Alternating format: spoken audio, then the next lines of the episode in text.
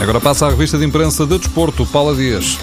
Renato Sanches está nos planos de Fernando Santos. O jogo revela que o selecionador quer testar o jogador do Benfica nos próximos dois jogos da seleção com a Bulgária e com a Bélgica. O jornal lembra que, se jogar, Renato Sanches vai ser o estreante mais jovem na seleção com Fernando Santos. Um outro estreante, mas bem mais velho, o jogo fala de Jonas e escreve que nunca um jogador com 32 anos ganhou uma bota de ouro.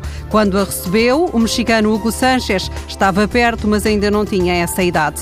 Ainda no jogo, Pinto da Costa, o presidente do Futebol do Porto, não admitiu ataques ao profissionalismo da equipa na Assembleia Geral. Disse que há vários jogadores exemplares e apontou os casos de Maxi Pereira e Danilo. A bola garante que, apesar da contestação dos adeptos, Pinto da Costa segura os aliados e mantém a confiança nos colaboradores mais próximos.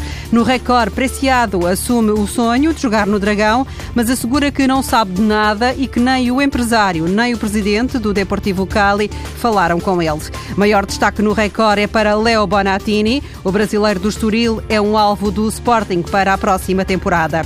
Na capa do jornal, duas ideias de uma entrevista a Nani. Ele diz que é um escândalo que Slimani possa ser castigado e acredita que o Sporting pode ser campeão. O título é mesmo o que quer Adrian em dia de aniversário. A bola falou ontem com ele e, sem surpresa, o jogador do Sporting disse que a melhor prenda é ser campeão.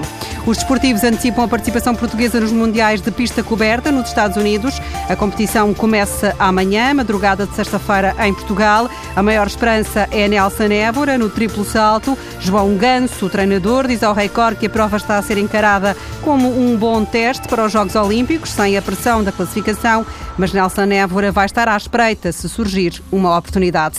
Para terminar a história, volto hoje a Sara Moreira. A atleta fez meia-culpa no Facebook, admitiu o erro, o sino nas açoteias não tocou antes do tempo, nos nacionais de corta-mato, Sara quer agora seguir em frente.